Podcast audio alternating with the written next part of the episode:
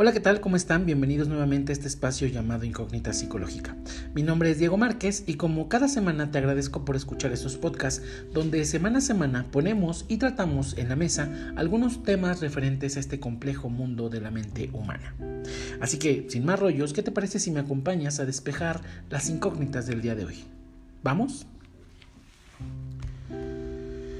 Si bien la definición de suicidio pareciera relativamente clara, hablando etimológica y conceptualmente, eh, es decir, una muerte producida por uno mismo con la intención precisa de ponerle fin a la vida, el término va a resultar algo polifacético. De hecho, más allá del suicidio consumado, las conductas suicidas que aparecen en el paciente se van a presentar de forma muy diversa, respondiendo a motivaciones diferentes y por ende requiriendo de vías de intervención también diferentes. El suicidio es una urgencia vital, ubicada no solo en un contexto biográfico de esta pérdida de la salud mental de la persona, sino también de un debilitamiento de sus redes afectivas y sociales. Así pues, en la toma de decisiones de una persona que se implica en una conducta suicida, van a existir tres componentes básicos. El primero que es a nivel emocional, donde hay un sufrimiento intenso. El segundo que es a nivel conductual, donde hay una carencia de recursos psicológicos precisamente para hacerle frente. Y la tercera a nivel cognitivo, donde una desesperanza profunda ante el futuro va acompañada de la percepción de la muerte como única salida. Por ello, el suicidio no es un problema moral, es decir, los que intentan hacerlo no son cobardes ni valientes, solamente son personas que sufren, que están desbordadas por el sufrimiento y no tienen la más mínima esperanza en el futuro. Más allá de estas cifras oficiales o de algunas cifras oficiales que probablemente estén por debajo de las reales, el impacto psicológico de la conducta suicida alcanza directa y dramáticamente a los familiares de quien lo hace.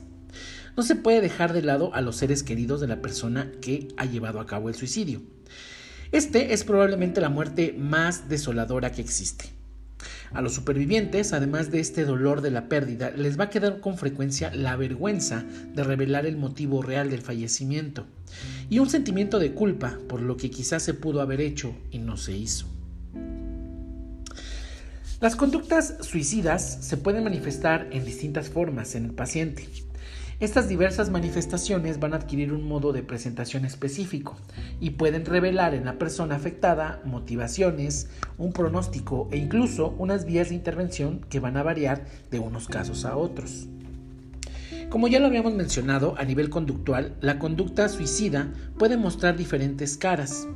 Por ejemplo, el suicidio consumado, el suicidio frustrado, las tentativas de suicidio o parasuicidios y los equivalentes suicidas. En el caso del suicidio consumado, el sujeto consigue intencionalmente acabar con su vida. Por el contrario, en el caso del suicidio frustrado, a pesar de que el sujeto tiene una intención inequívocamente suicida y ha utilizado un procedimiento habitualmente letal, como un ahorcamiento, un arma de fuego, etc., el suicidio no se consuma por la inexperiencia del sujeto en el manejo del método, o quizás por la rápida intervención de los servicios médicos o de la comunidad familiar o social, o simplemente por azares del destino. Mención aparte merecen las tentativas de suicidio o parasuicidios. Eh, la persona se causa deliberadamente un daño sin intención aparente de quitarse la vida, con consecuencias no fatales, pero que pueden accidentalmente llevar a la muerte, y con el recurso a procedimientos habitualmente no letales, como la ingestión de fármacos o las autolesiones superficiales. El objetivo de esta conducta extrema es manipular a personas próximas y producir cambios en su entorno.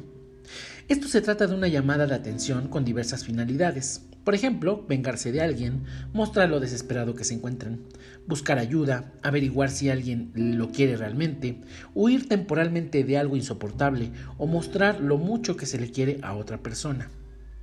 Con frecuencia, el sujeto está en una posición ambivalente Desea morir si su vida continúa de la misma manera y desea vivir si se producen cambios significativos en ella. Es importante que en estos casos hay que llevar a cabo el diagnóstico diferencial entre el suicidio frustrado y el parasuicidio. En el primer caso se realiza una planificación por adelantado, el método elegido es objetivamente muy peligroso y el sujeto se arrepiente claramente por no haber conseguido su objetivo. Así, por ejemplo, cualquier persona que planifique detenidamente su muerte o decida quitarse la vida, ya sea ahorcándose, ahogándose o mediante el uso de armas de fuego o con saltos al vacío y no lo consigue, es muy probable que lo vuelva a intentar y lo logre.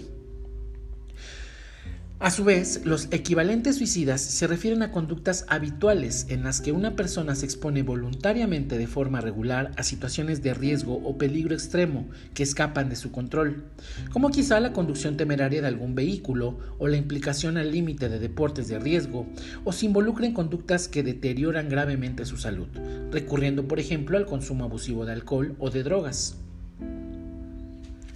A un nivel cognitivo pueden aparecer las amenazas suicidas, que suponen una ideación suicida específica, expresada al entorno, pero en la que todavía no existen conductas encaminadas a la consecución de la muerte.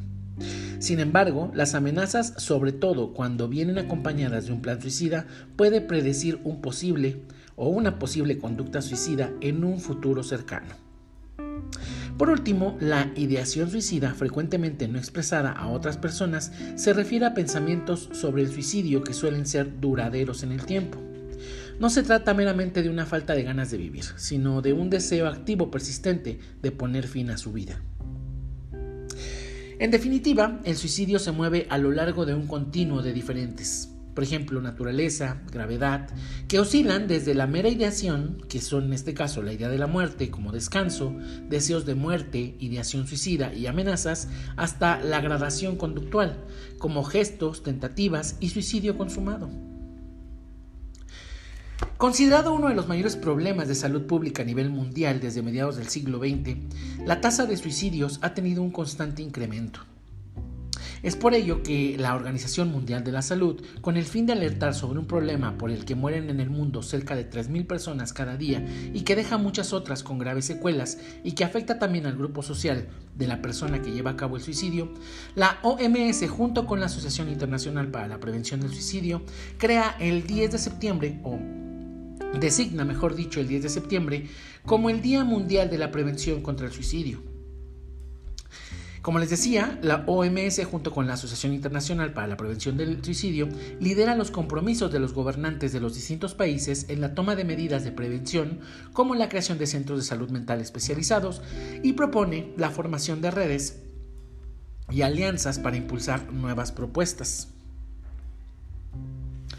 Todos tenemos un papel que desempeñar en este problema, teniendo en cuenta que la conducta suicida es universal y afecta a todos, resaltando así la perspectiva comunitaria para la, para la prevención, porque el sufrimiento, como decíamos, es cosa de todos. La OMS define el suicidio como un acto deliberadamente iniciado y realizado por una persona en pleno conocimiento o expectativa de su desenlace fatal.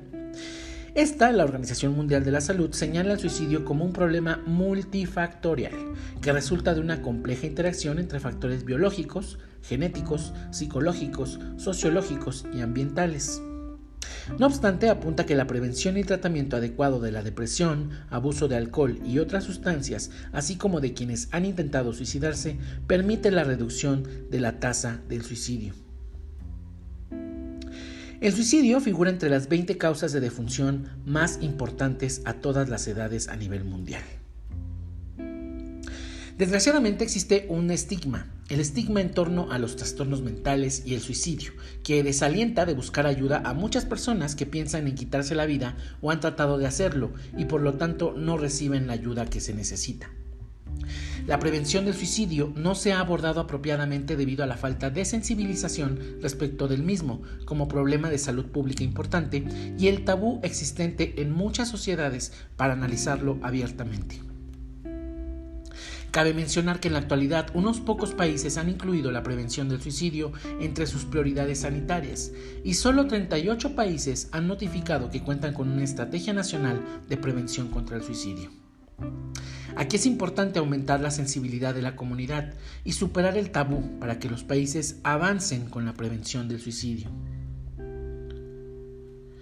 La prevención del suicidio, como les decíamos, era o es cosa de todos. Todos podemos y debemos colaborar con esta tarea. La Organización Mundial de la Salud reconoce que el suicidio es una prioridad de salud pública.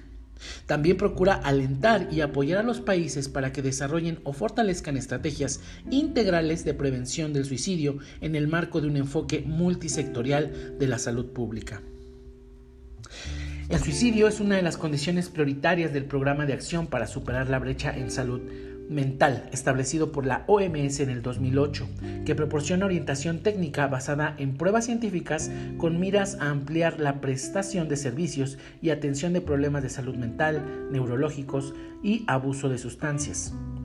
En el Plan de Acción sobre Salud Mental 2013-2021, los Estados miembros de la OMS se comprometieron a trabajar para alcanzar la meta mundial de reducir, perdón, las tasas nacionales de suicidios en un 10% para el próximo 2022.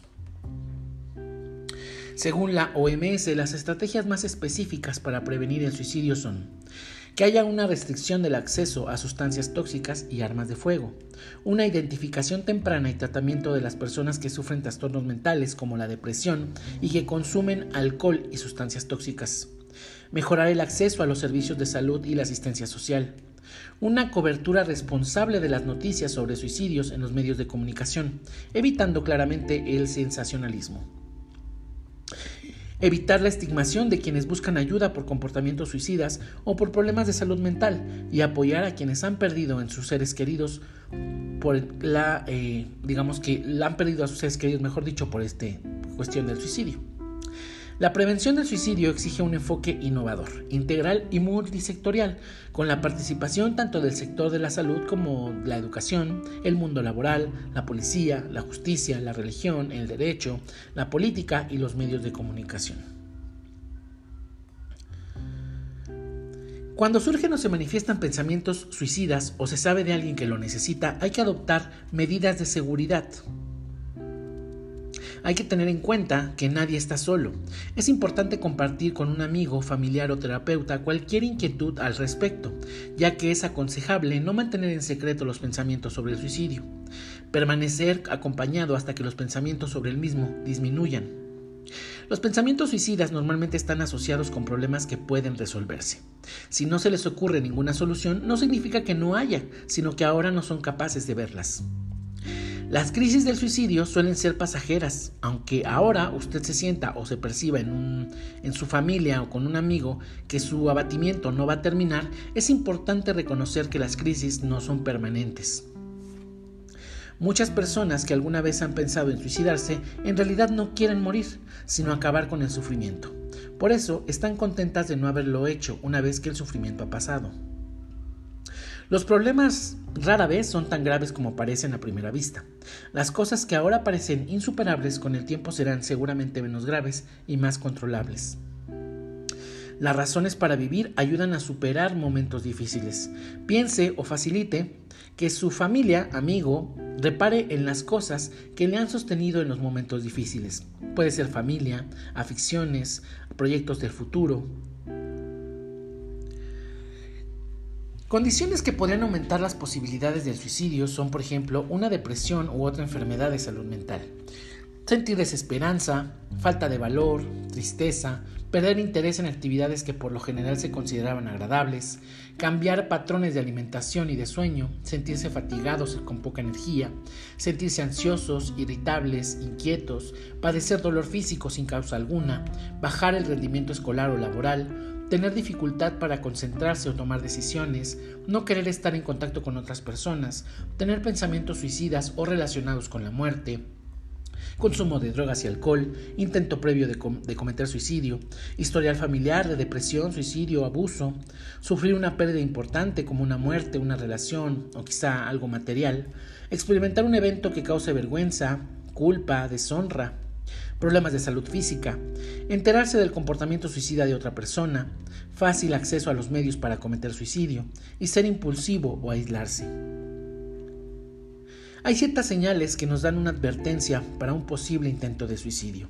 Por ejemplo, como son las amenazas directas de haberse hecho daño o quitarse la vida, buscar un modo de cometer suicidio, comprar un arma o acumular píldoras, estar enfocado en la muerte ya sea por medio de conversaciones escritas, dibujos o publicaciones en línea acerca de la muerte o el suicidio, escuchar música o visitar sitios web relacionados con la muerte, tener un plan para un intento de suicidio, usualmente mientras más detalles den, o, pues hay un mayor riesgo obviamente comportamientos y estados de ánimo asociados con la depresión, como los descritos. Cambiar de personalidad o de humor, incluso ponerse feliz o tranquilo repentinamente después de estar triste. Descuidar la apariencia o la higiene. Hacer cosas arriesgadas o autodestructivas. Regalar pertenencias significativas. Atender asuntos del final de la vida como crear un testamento o poner en orden el seguro de vida. Despedirse de amigos y seres queridos como si fuera la última vez que los, fuéramos a ver. Hay que tomar precauciones adicionales si una persona muestra una o más señales de advertencia y también tiene uno o más factores de riesgo, o si parece estar intoxicado. El comportamiento suicida se entiende como un proceso que se presenta de forma gradual y que puede manifestarse de diversas formas, entre las que se encuentran el deseo o la manifestación de morir, la imagen de la muerte y el intento suicida hasta el suicidio consumado. Hasta aquí el día de hoy con el tema de conducta suicida. Hay que tener mucho cuidado con este tipo de temas. Es únicamente informativo. Tampoco les estamos eh, invitando a que lo hagan. Realmente es una conducta donde hay depresión, donde existe una desesperanza. Cualquier persona que conozca, que a lo mejor esté deprimida por alguna situación, eh, sobre todo en estos momentos de pandemia, hay gente que está aislada, hay gente que no sabemos realmente cómo se encuentra, si está bien, sentimentalmente hablando, emocionalmente hablando también. Hay que tener también mucho enfoque a estas personas, hay que hacerles saber que no están solas. Si ustedes tienen un amigo que a lo mejor se siente un poco raro, una amiga que a lo mejor les ha hablado un poco de, ah, ya no quiero estar aquí, la vida me cuesta mucho, hay que animarlos, de verdad, en estos momentos todos necesitamos esta empatía, esta sensibilización a la muerte, porque no sabemos cuánto tiempo vayamos a estar aquí, pero no hay que apresurar las cosas. Todo tiene solución, todo tiene solución, simplemente hay que tener la cabeza el pensamiento vacío, pensar bien las cosas, no eh, enfocarnos realmente a la muerte como única solución a algunos problemas. A veces nos sentiremos muy opresionados por ciertos factores o ciertos problemas en familia, con amigos, con la pareja, pero créanme que la muerte no es solución, únicamente viene a agravar más las cosas. Así que recordemos el 10 de septiembre como el Día Internacional contra, más bien dicho, el Día Internacional de la Prevención contra el Suicidio. Y pues bueno, eh, espero que les haya interesado mucho este tema.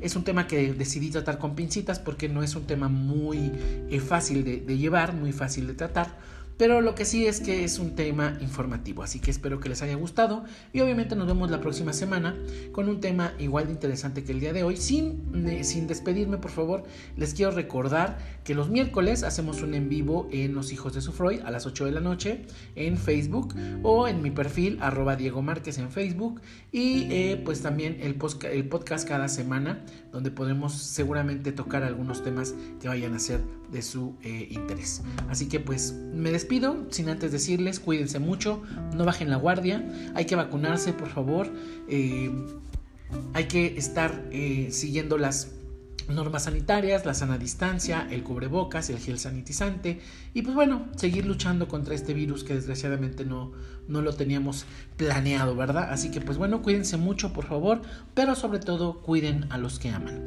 Yo soy Diego Márquez, nos vemos la próxima semana.